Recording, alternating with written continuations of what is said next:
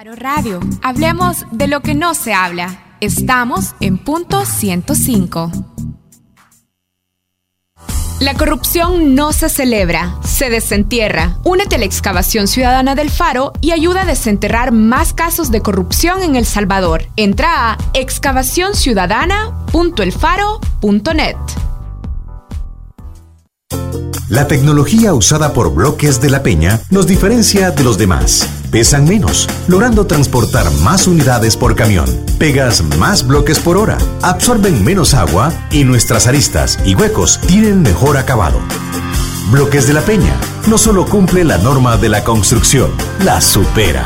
Llámanos al 2241 4500. Bloques de la Peña, tecnología que no te falla. Estamos haciendo de Santa Tecla una de las ciudades más seguras del país. Ahora hay tres agentes CAMST por cada mil ciudadanos. Contamos con Escudo Tecla, el sistema integral de seguridad más moderno de la región. Crecimos la flota vehicular al servicio de la seguridad en un 2000%. Todo esto ha logrado reducir la delincuencia en un 85%. Pero lo más importante, somos la ciudad más difícil de delinquir de nuestro país. Aquí el que la hace se le ve y se le atrapa. Alcaldía Municipal de Santa Tecla. Nuestras obras hablan. La portada en el Faro Radio. La portada en el Faro Radio es gracias a Bloques de la Peña. Elige el bloque que no solo cumple la norma, la supera. Bueno, en el Faro hemos estado dando seguimiento a la reapertura histórica del juicio por la masacre del Mozote ocurrida en 1981. Algunos datos de contexto rápido que es importante mencionar es que este juicio ya se estaba celebrando, pero en 1993, 93, luego de que entró en vigencia la ley de amnistía, el juicio fue suspendido. Desde 1993 hasta el año pasado, 2016, en virtud de que la ley estaba operando, el juicio se mantenía cerrado y así casi toda posibilidad de establecer verdad y justicia sobre lo que ocurrió en 1981, en diciembre de 1981. Pero luego de que el año pasado la Sala de lo Constitucional declarara ilegal la ley de amnistía, en septiembre de 2016, el juez que ahora está a cargo del tribunal donde se llevaba el caso en 1993 ordenó la reapertura del caso. Y bueno, Nelson Raudas habla, ha estado de hecho en San Francisco Gotera dándole seguimiento a eh, estas etapas del juicio, que además es importante decir, es un juicio muy particular porque sigue el código penal que estaba vigente en el momento que el juicio fue enviado a archivo. Es correcto. Y para hablar de ese tema hoy hemos invitado a Wilfredo Medrano, que es abogado de tutela legal y es creyente en el proceso. Hola, Wilfredo. Muy buenos días, gracias por la invitación. Wilfredo, eh, la primera pregunta que yo quisiera eh, poner hoy en, la discusión es, ¿por qué debería importarnos este juicio? Yo hoy por la mañana, no sé si usted tuvo oportunidad de leer, pero Pablo Luer escribió algo en el diario de hoy y él decía esto. Él dice, en Gotera se demuestra que llevar estos casos a la justicia penal no tiene sentido. Esos casos deberían ser objeto de investigación histórica, periodística, foros académicos y cuyos objetivos serían dar voz a las víctimas y establecer y analizar la verdad. Pero esto no se cumple en un juicio penal. Ahí se trata de pruebas científicas y testimonios bajo reglas estrictas de pruebas para establecer sin lugar a duda la responsabilidad personal de los acusados. El juicio de Gotera demuestra que esto no es posible 36 años después de los hechos. Yo creo que está errado el periodista, no sé si es periodista o qué es, ¿verdad? Pero está errado en sus apreciaciones porque eh, este caso es inédito. Estamos hablando de uno de los casos eh, más atroces que se han cometido en los últimos tiempos en Latinoamérica. Y hoy que eh, tenemos dos instrumentos, uno la sentencia de la Corte Interamericana de Derechos Humanos donde se ha establecido la, veracidad de estos hechos y también por otro lado tenemos la inconstitucionalidad de la ley de amnistía que es la que nos permite poder eh, aperturar este proceso penal. Debe de importarnos, claro que debe de importarnos porque eh, en este proceso hay prueba científica, hay prueba forense, hay peritajes, hay dictámenes por antropólogos, por médicos forenses, odontólogos forenses.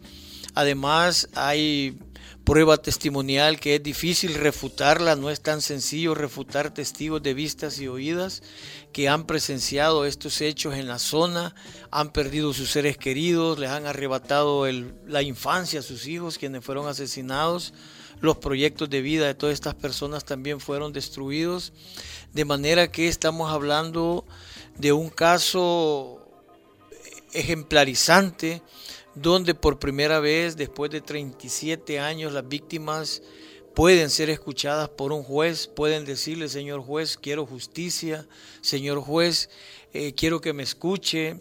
Entonces eh, las reglas del juego han cambiado porque eh, cuando se aperturó, ya cuando ustedes estaban iniciando este programa, el juez era un inquisidor, la fiscalía estaba en contra de las víctimas Hoy con el cambio de la legislación penal, pues hoy eh, el sistema acusatorio permite la participación directa de las víctimas y además es más garantista también hacia los victimarios. En este sentido, creo que sí, sí vale la pena iniciar este proceso histórico porque eh, si este proceso llega a un feliz término enjuiciando a los verdaderos responsables, creo que El Salvador... Eh, va a superar mucho en el tema de justicia penal. ¿Y si no?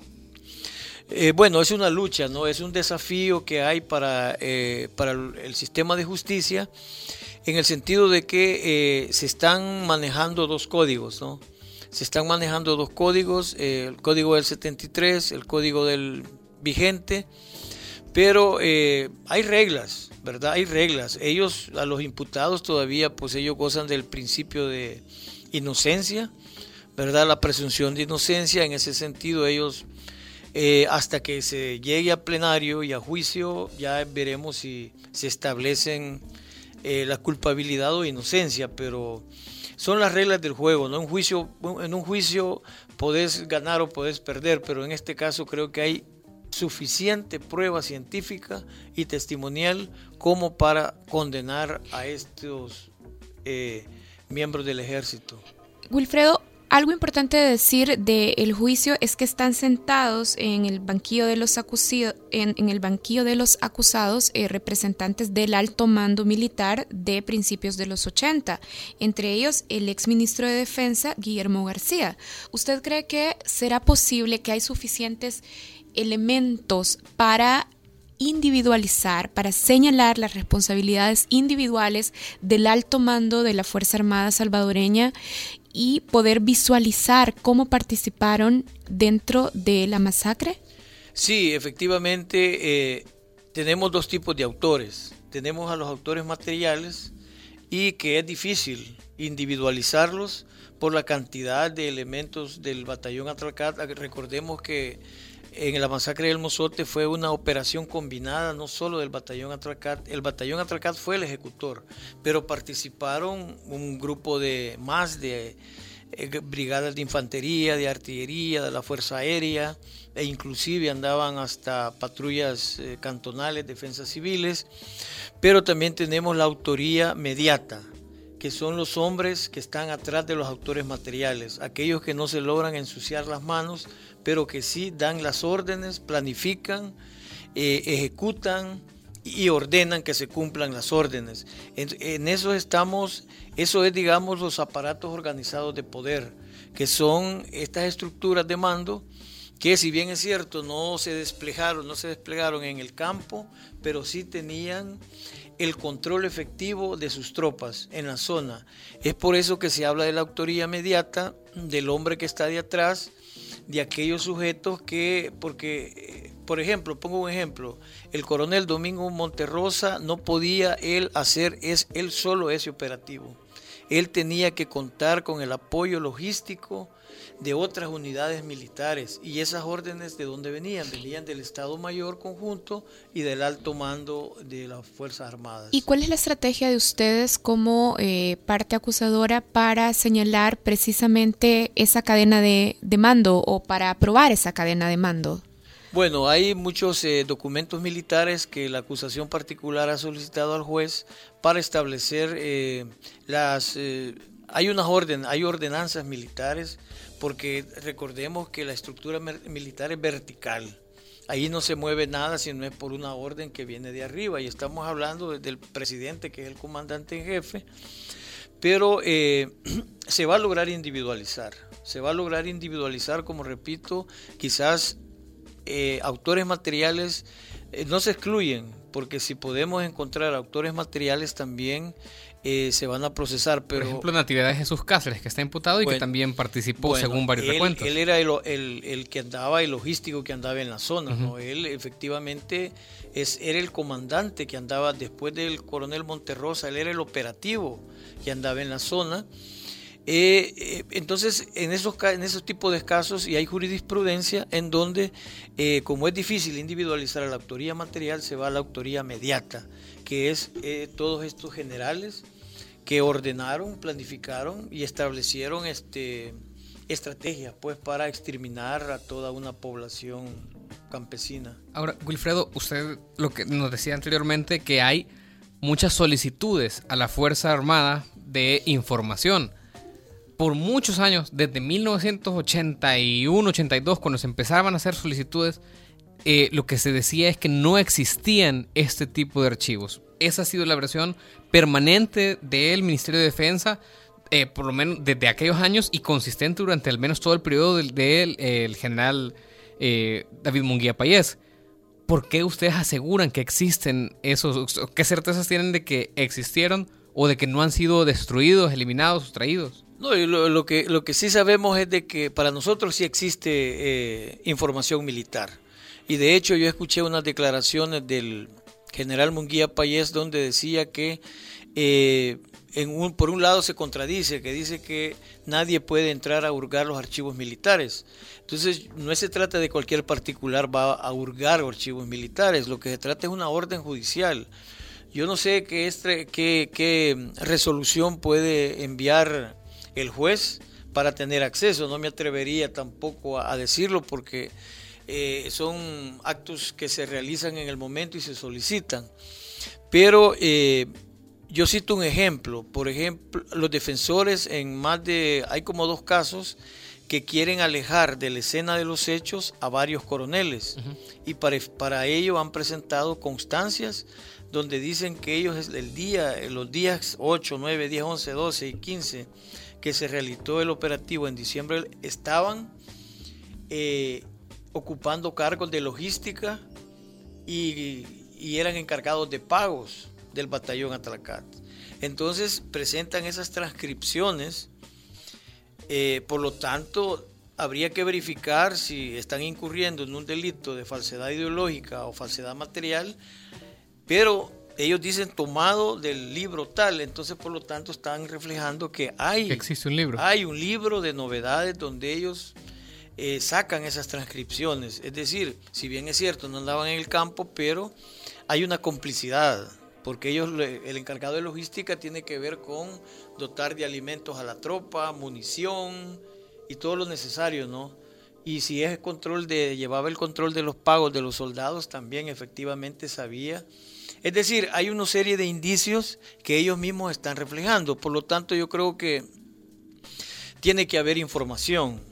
Eh, esta negación de información militar viene de 1991, cuando el entonces ministro de la presidencia, eh, el doctor Oscar Santamaría, manifestó que no había ningún archivo relacionado con él. Y eso consta en el proceso penal histórico pero sí consideramos que no se ha hecho efectiva una búsqueda, a pesar de que el Instituto de Acceso a la Información les ha ordenado la reconstrucción de algunos archivos, que es posible, ¿no? Ahora, la pregunta es, dando por sentado que existen estos archivos, eh, por esos indicios que ustedes como parte creyente dicen tener, ¿qué certezas hay de que en esta ocasión se vayan a conseguir esos archivos? Porque la cosa es que ustedes no son los primeros que lo han pedido en la historia del Salvador. por mucho tiempo, no solo el Mozote, sino que en general, casi que cualquier archivo, lo decía también el fiscal Julio César Larrama, que es el que está llevando la investigación, eh, ¿cuál, cuánta petición se ha hecho al Ministerio de Defensa para certificar o para decir necesito la planilla de los soldados que operaron en tal lugar o operativos específicos durante los años de la guerra, no existe, no se entrega, a pesar de que ustedes tienen indicios de que existen. Es decir, la si la Fuerza Armada se niega a eso, eh, ¿qué se puede hacer? O sea, bueno, mira, nosotros le hemos eh, solicitado al juez mucha información de carácter militar, cómo está la estructura de mando. Hay una serie de documentos que hemos solicitado, operaciones de tácticas que se mencionan en las mismas leyes, y, hemos, y le hemos pedido que se lo solicite al presidente de la República, porque si él tiene un compromiso eh, de llegar a la verdad, pues sabemos que hace poco lanzó el decreto de con la búsqueda que conlleva el propósito de buscar a más de 10.000 desaparecidos. Y eso implica abrir archivos de los militares, abrir archivos de cuerpos de seguridad, ya que, eh, por supuesto, buscar más de 10.000 desaparecidos, sabemos que tienen que haber registros, tienen que haber, porque si no se va a crear expectativa, se va a revictimizar a las víctimas, esa comisión va a ser lay, que no van a tener acceso a nada, entonces no tendría dientes pues esa comisión, de manera que el primer paso es abrir esos archivos eh, de una manera que tenga acceso a esa comisión.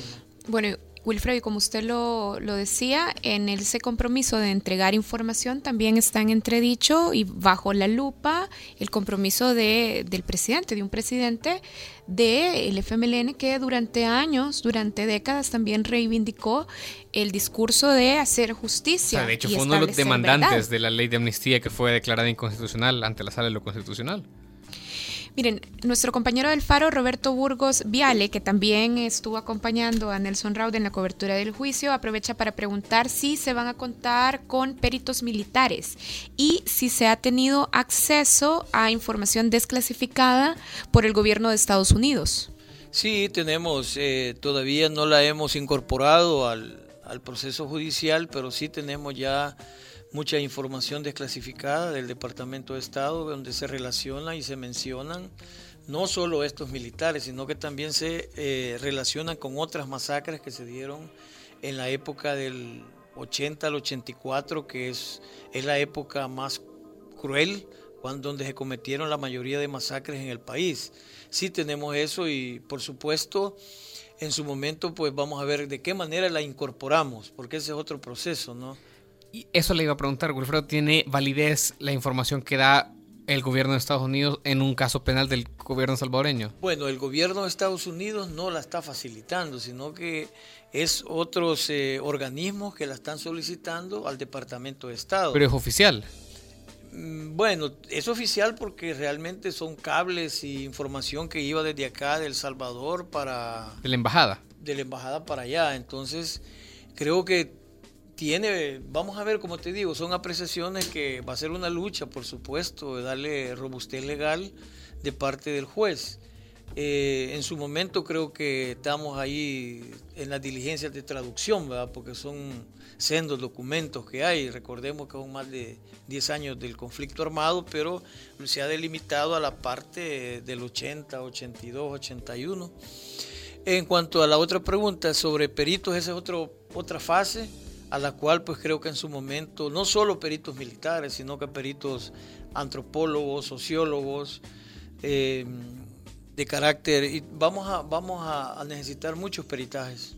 Y podemos delimitar cuáles son las fases del proceso, porque nosotros en el FARO hemos cubierto por lo menos ya dos fases. La primera, que fue donde los testigos originales, digamos, los testigos que ya se habían presentado en el 90, entre el 90 y el 92, declararon, esa fase finalizó. Ahorita mismo estamos en medio, de hecho el jueves hay más audiencias de peritos que eh, declararon posteriormente ante la Comisión Interamericana de Derechos Humanos y, fueron incluidos en la sentencia de la Corte, que son también 10 testigos.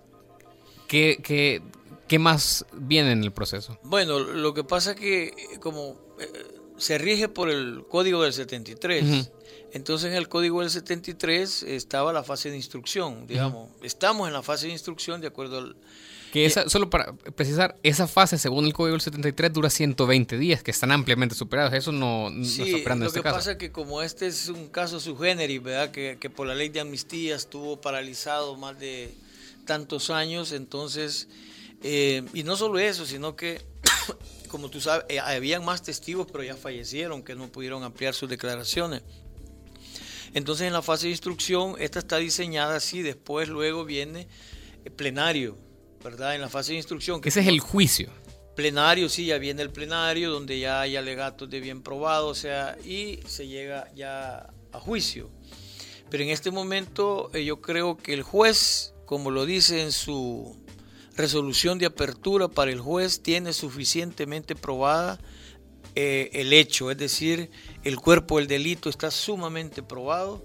Él mismo tiene en su poder este, más de cinco informes eh, de, los, de medicina legal y del equipo argentino de antropología forense, hay dictámenes forenses. Hasta la fecha sé que se han recuperado más de 400 osamentas, la mayoría niños, esqueletos completos, incompletos. Eh, y la, eso él lo tiene claro. Para él eso no hay duda, no tiene duda según lo dice en la resolución de apertura. Ahora, en lo que tiene duda él es, y lo dice ahí, es en la participación. Y ahí es donde él mismo señala en las resoluciones y varias que ha dado, es sobre la responsabilidad inmediata. En eso se está trabajando y esos testimonios, que, esos testimonios desgarradores que estamos escuchando, que ellos están siendo procesados por nueve delitos y ya comienza a, salir información, prueba testimonial de muchas mujeres que sufrieron agresiones sexuales, porque ellos también están siendo acusados de robo, daños, asesinato violación. Y, violación. Entonces yo creo que se está robusteciendo la prueba testimonial y de eso va a dar lugar pues a, a que el juez valore. No hay un límite de testigos, entonces hasta que él considere que está ya suficientemente instruido él, pues puede yo le preguntaba a Wilfredo antes de entrar al aire si también la defensa puede presentar testigos. Hasta la fecha no han presentado ningún testigo, entiendo. las, reglas están para ambos, ¿no? Igualdad de armas para ambos. Ellos tienen el deber de buscar testigos de descargo. Eh, testigos de descargo, nosotros de cargo. Eh, ellos tienen la prueba, la libertad probatoria para proponer testigos. Eh, algún peritaje. Es decir, ambos podemos intercambiar y proponer eh, pruebas, ¿verdad? Eso no hay ninguna limitación alguna. Ahora, Wilfredo, con el riesgo de que esta pregunta parezca circular, a ver, usted nos decía ya que el juez mismo ha expresado que no tiene duda sobre que los sucesos ocurrieron. Pero los testimonios que se están presentando ahora lo que hacen son es reforzar o ampliar lo que se conoce sobre la masacre. Pero ¿Qué otras evidencias, ya estábamos hablando de los documentos, pero qué otras evidencias se pueden aportar para probar la responsabilidad inmediata, por ejemplo? Ya estábamos hablando de la dificultad de acceder a los documentos, pero ¿hay otra manera de aportar pruebas que demuestren la responsabilidad inmediata? Claro, este, eso creo que no es complicado porque la cadena de mando está establecida.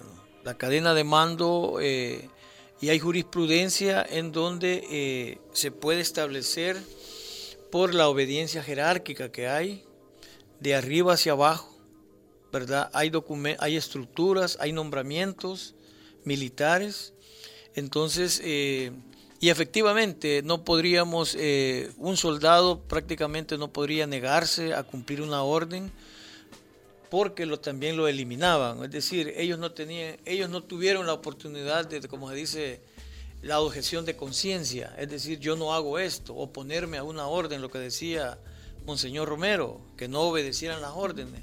Ellos no pudieron hacer eso porque los mataban o los desaparecían.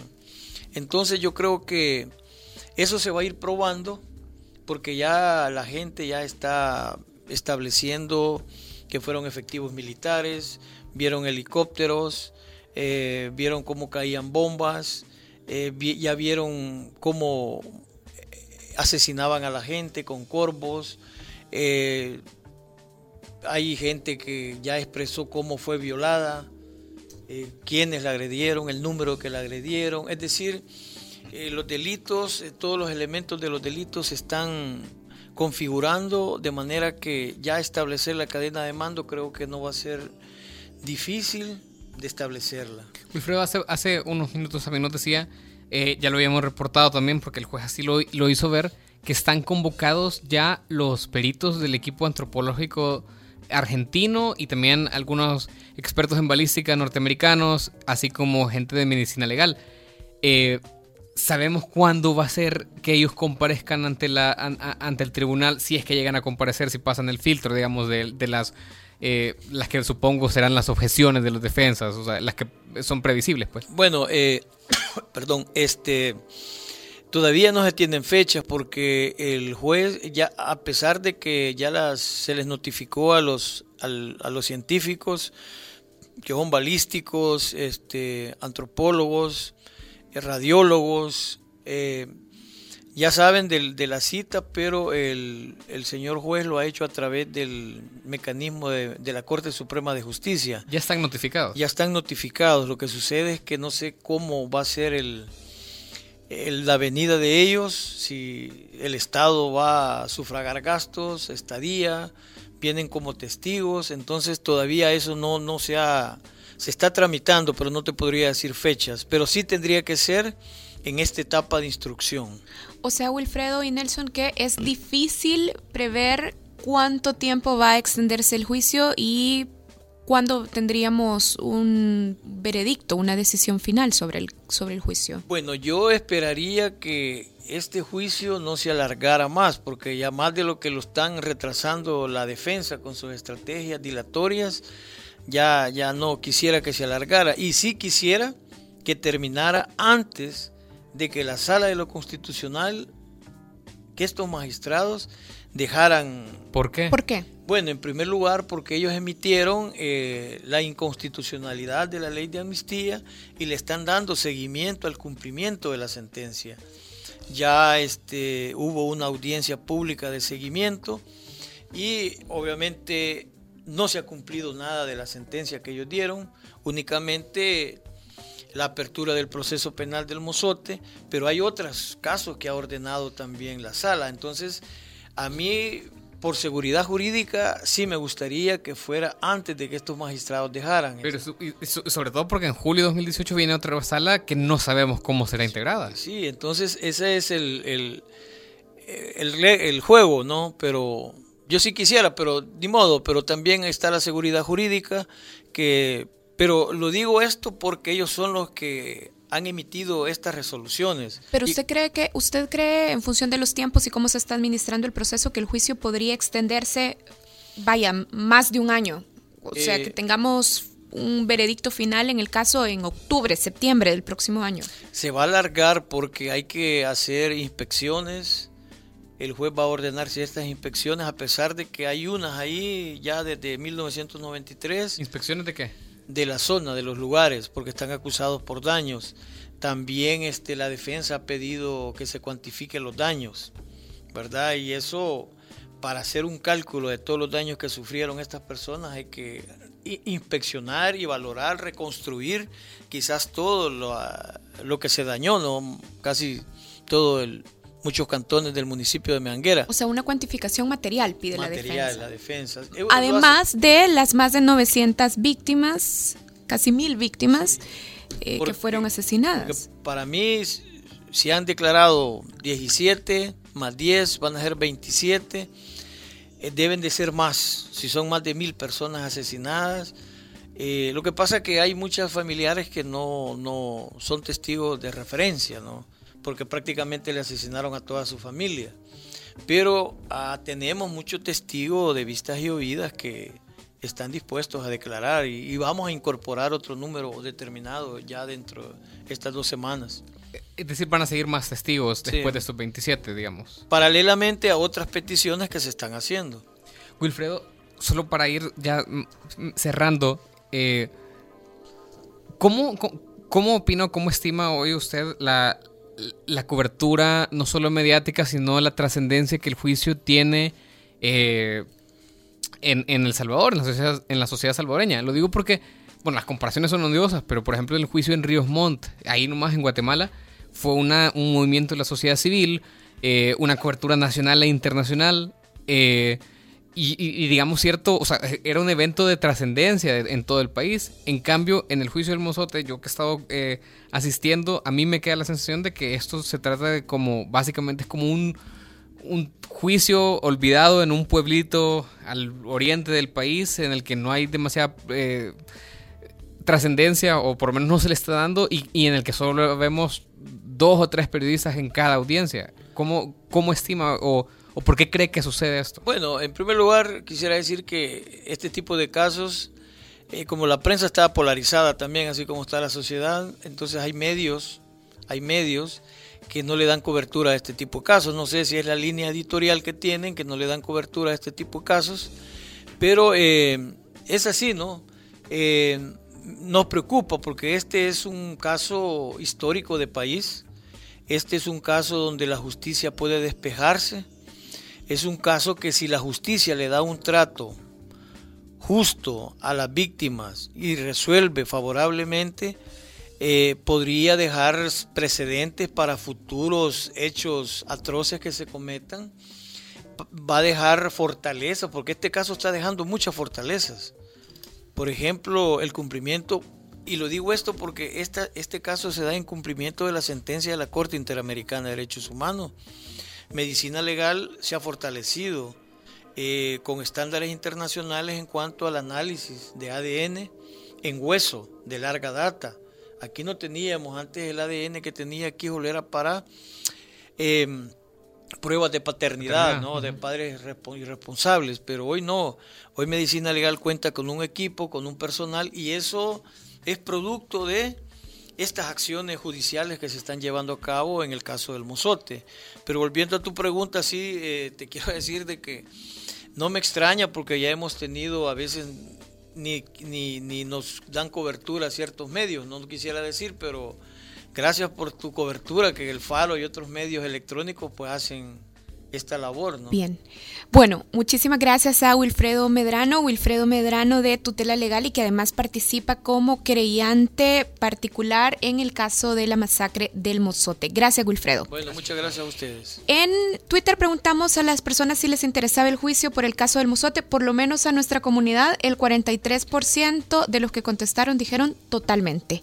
Hacemos una pausa, ya regresamos con la contraportada.